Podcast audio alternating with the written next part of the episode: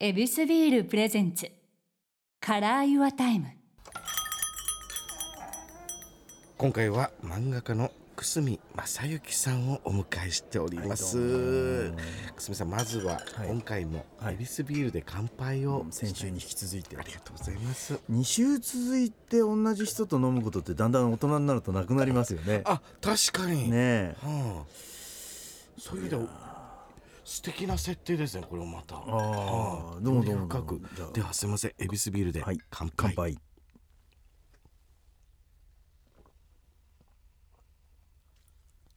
あ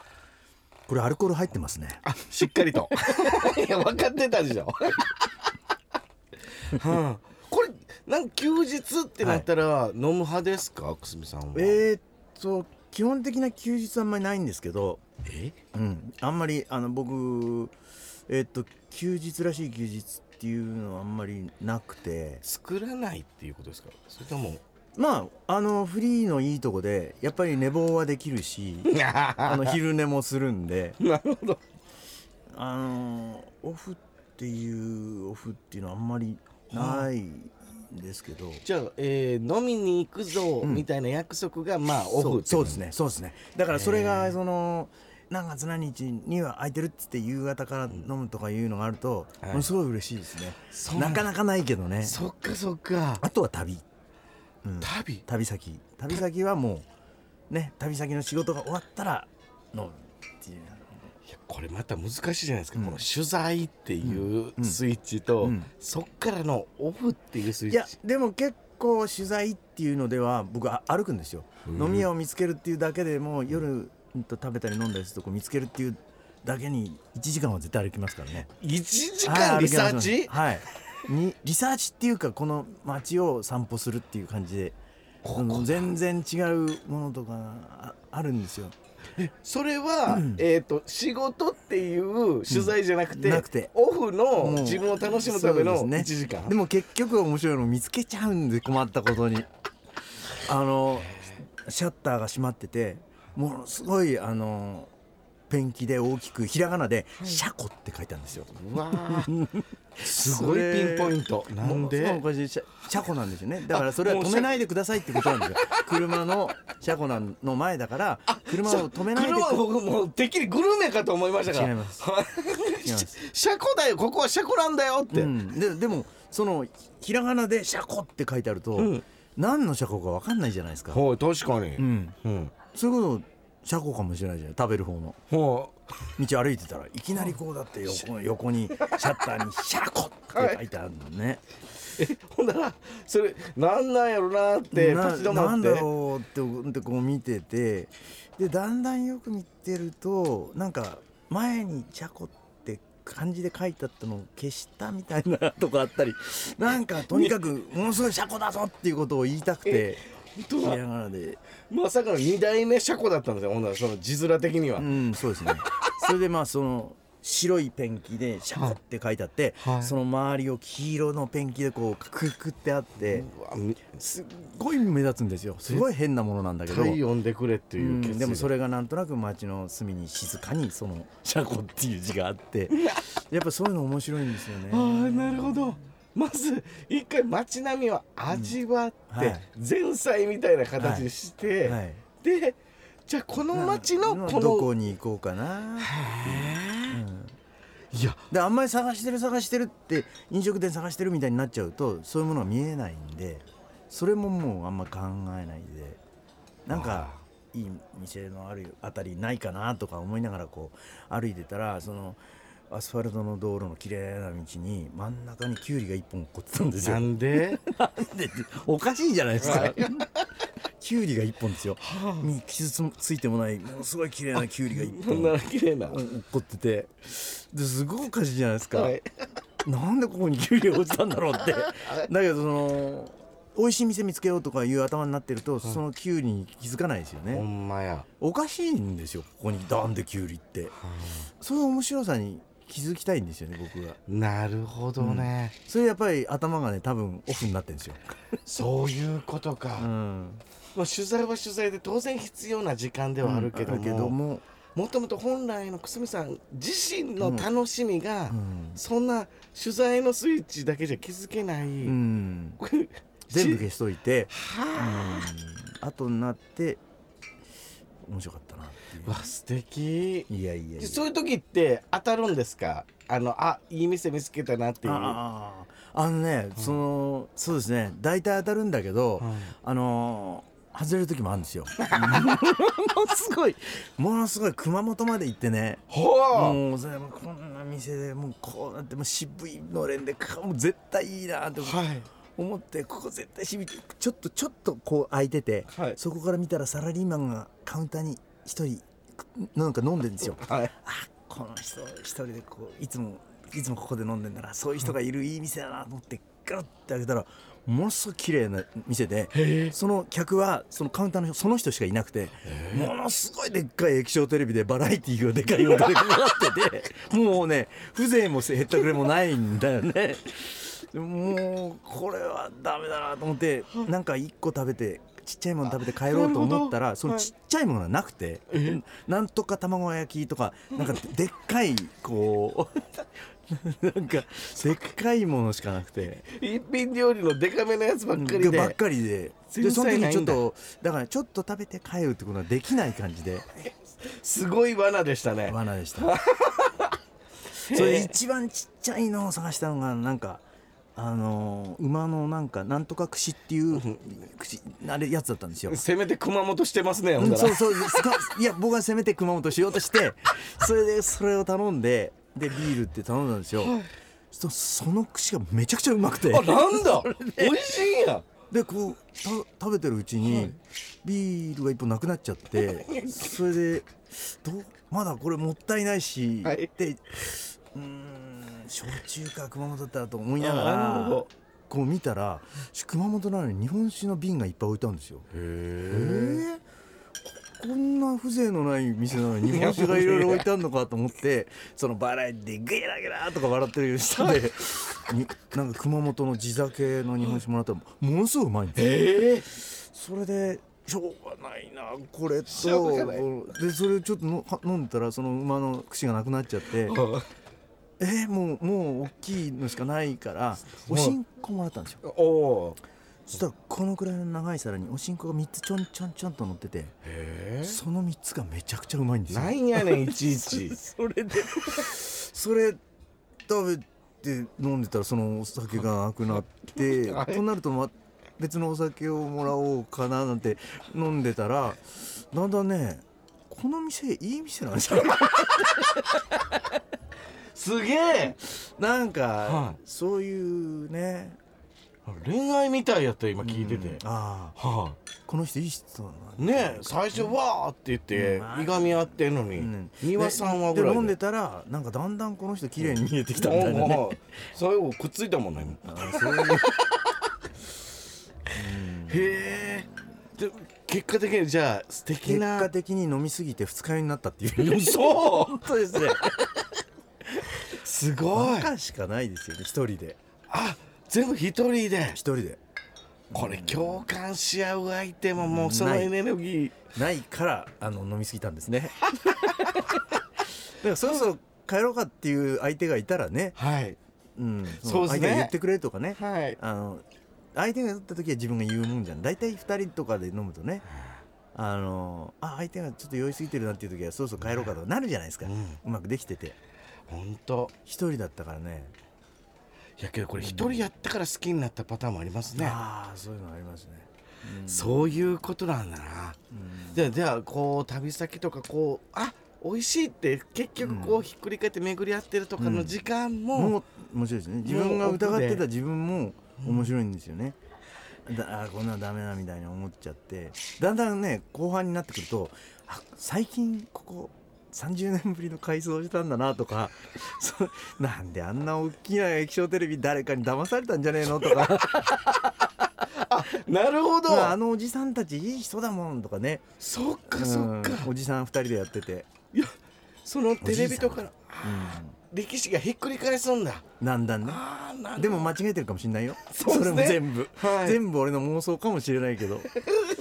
でもまあそれが面白いっていうかねそういうことっすね、うんいやなんかこのうん仕事に対するこの取り組み方とんオフの楽しみ方がすごく太いパイプでつながってらっしゃるにもかかわらず、うんうんうんちゃんと線が引けてるっていうのが素敵ですいやいね。やいやいや普段はねお酒は本当に仕事が終わってから飲むんではいつも夜中ですねやっぱり1時ぐらいから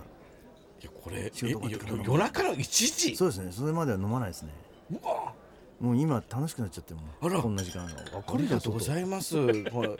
日曜の昼下がりですから、うんねこれはもうお酒飲んでいただこんな時間ないうんだ。んだからたまにその日曜日に駅前とかのねなんかラーメン屋とかでビールとか飲むとなんかそういうお父さんとかいるじゃないですかはい。もうすごいこうそういう日曜感をが嬉しくてたまんないもう全然ちゃんと先人を咀嚼しはりますねえちゃんとあー偉いわーいやこれうん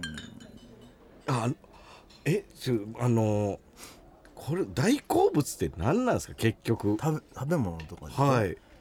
食べ物でね好きなのはねキャベツ好きなんですようっそキャベツが好きで俺キャベツなかったらとんかつ食べないですねいやうっそとんかつが付け合わせ、うんキャベツいやとんかつが主人公なんだけどキャベツがないと嫌ですねだからこの間そのカツカレーを自分がそんな好きじゃないっていうのを考えて前からはいなんてだろうって思ってたんだけどみんなカツカレーって結構好きじゃないですか大好きで僕ねああんまカツカレー好きじゃないんですよへえカツカレー食べてまあ美味しいなって思うとこももちろんありますけどなんだろうと思ったらカツがいるのにキャベツがいないっていうことがどうしても嫌なんですねいないものに対して急にうんあ急にこいつキャこいつだったんだカレーも大好きカツも大好きだけどキャベツがいないなっていうあここといにつもっと好きだったんだってうんあいつがいないとどうも盛り上がんないんだよなっていうどういうこと気気づいちゃったんですね自分に、そでそしてもうだからもうあのきカツカレーが嫌いな理由はもう分かったんではいあーカツカレーはねあんまり好きじゃないっていうかあのカツカレーはキャベツがないからなっていうこういう言うやるようになったん ですねそれまではなんかカツカレーはあんまりとかなんか脂っこいとかなんか言ってたんですけど、そうじゃなかったですね、カツカレーはキャベツがいないからだっていういやり 誰も納得はしないですけどね、納得しないかもしれないですけねどいやじゃあキャベツのいいところはが何なんですかなんだろうなキャベツ好きなんですよしょうがないじゃないですかあめっちゃ好きな人の理由うん、そうそうそうそう、はいそうだねそう好きですねな人の理由ってそうですよねうん好きってとこ言えないよってうんいやもうだからいやあのーお祭りの焼きそばとかあるじゃないですかはいあの肉なんか入ってなくていいんですよもうあのキャベツさえ入ってればもう焼きそばの中のキャベツも大好きあそうなんですうんねもう言ったらもうペヤングの中のキャベツも大好きですねペアああの中の干したよ山のあれのもあれも大事大事もう麺がなくなってあの角のやつ寄せて食べてましたもうそんななんキだャベツ好きなんですよ。へえ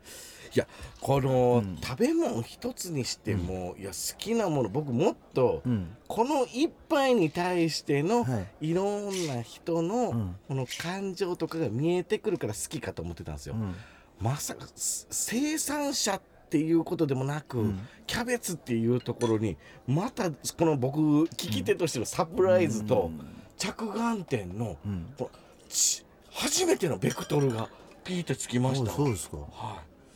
い、めちゃめちゃこの一時一時のうんうんこの瞬間とか、うん食べるもの一つにしても、んなんかすごく久住さんはこのひひとときを味わってるなっていう印象ですね。でそれをしっかり咀嚼して、失敗したりね。苦かったりもするけど、ねはあうんけどちゃんと美味しいこうしたら美味しいっていうのも分かったり、この人生、本当のプライベートもオンもオフもなんかいろんな味付けをしながら、なんなら素材を楽しみながらっていう、なんかグルメに例えたらスポスポハマる人生観がありはるですか。ありはるそわんなことないと思うんですけど、だからもう大体だって夜だって普通のオフの時でよ1時ぐらいからせいぜい1時間ちょっと一人で飲んで、もうその時よ夜遅いからつまみとか頼まないしお通しとか来たらそれでもういいっていう、うん、いいかなっていういやその時はお酒とかも日本酒飲む時は、その今月のとかあるじゃないですか、はいはい今月のくださいって言って、うんへえ別にどこのとか聞かないもうその時点でそのお店の人を楽しんでますやん、あーねえうんそうですね、なんかうん、でその雰囲気お店を入った時からもう、うんちょっとずつちょっとずつ試食していってはるんだそなんなことないですけどね申し訳ないと思いながらえらいすみませんいや僕も食レポが多い人間だかああら、ーそうか食レポ食食レポ口が回らないいやいやいや食レポはもう大変ですねけど最ね初に言わなきゃいけないからねそうですなんかねねはい、うんで結構勇気いることなんですけどうんなんかちょっと似てたんですよね、うんうんご飯のこと言う時って、作り手さんの人生もなんか、うん自分の中で味わってるから言えてることもあったりとかして、いあやそういう意味でこの外観と、ーうんその街のうんこの生活とうもんちゃんとトッピングして食べれるよそれもあるよっていうのが、うこの他の人このリスナーの人のこの旅の味わい方っていうのも、んうんあの一個示してくれてるような気がして、うんはそうですかねい、 嬉しかったな。あーだからまさにこうやってこの自分をこの緩める時間、緩め切った時にこのオンオフのうんオフが発生するっていうことなんですね。ああそうかもしれないですねでもできるだけその仕事なんか面白い漫画を描くとかそういう時もどうやって肩の力が抜けるかっていう感じなんですよどうどうやったらその漫画描かなきゃいけないっていう時もこうこうなるとなやっぱダメなんではその超オンの時もいかにその力を抜けるっていうかい今のおかしいことが拾えるかっていうか拾えるって言うとおかしいけど感じられるかっていうかあわかります、うんスーパーモードの自分のバロメーターがわかるんですね。これ今ちょっと突出してるからこれを抑えてあげて、うんバランスよくいくことがうんアンテナ一番拾うよっていうのをごご存知だってことなんですね。いやー多分自分はやっぱりすごいすごい才能があるとかそういうことがないんでやっぱり自分のなんか気づく最大限の何かを出すためにはこう力んだり肩の力を見てうまぶるようなことをしたりとか偉そうに上からいろんなこと知ってるような目線で見たりとかそれ全部外してまあ本当にど素人のあのなんかどうしようもない人っていうところに行かないとなんか自分の力が発揮できないんじゃないかっていうああそうか、うんいやこの謙虚さも含いめてやいやいやいやもうだってそういう食べ物のそのデータをものすごく忘れちゃうんですよ みんなだからその普通そのなんかいろいろ言える人っていうのははい何々の何々みたいだねとかあそうい言ううこと言えるじゃないですかうんそそれそれはすごくまあいわゆるねそのいわゆるグルメの人なんだけど自分はそれと一番違うんでねもう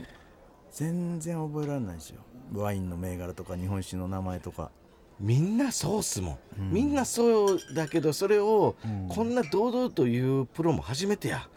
だからだからこそなんかこのみんなとっつきやすいし、心を開くんだと思いますいやいやいやなんか秘密を知りましたねいやいやいやいやすいませんもうはいちょっとだけでも宣伝させてもらえたらと思うんですけど、えこれ皆さん孤独のグルメの音楽制作部のバンド、はいスクリーントーンズさん、ライブがあるということですね、ライブはもう本当にいっぱいやってきてえーっと多い年3年前は年間3 4 0回いやライブやってたんですすよごいな。で孤独のグルメの音楽ばっかりでやるんで、うんはいでも結構みんなそれやるとああってなって、たまりませんようね。ん結局えーっと台北でもやったし上海でもやって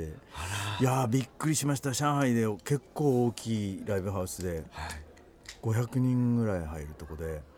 こんな見に来る人いるのかなと思ったらいっぱいでうわーすごい。であのね「孤独のグルメ」のテーマをやり始めたらみんなが「おお!」みたいになったんでそういうことですうね。わーと思いましたけどねこの味わいがまたこの真夏のスペシャルライブとして、はい8月19日そう木で曜日、すねはい、丸の内コットンクラブで開催予定と、はい、僕本当に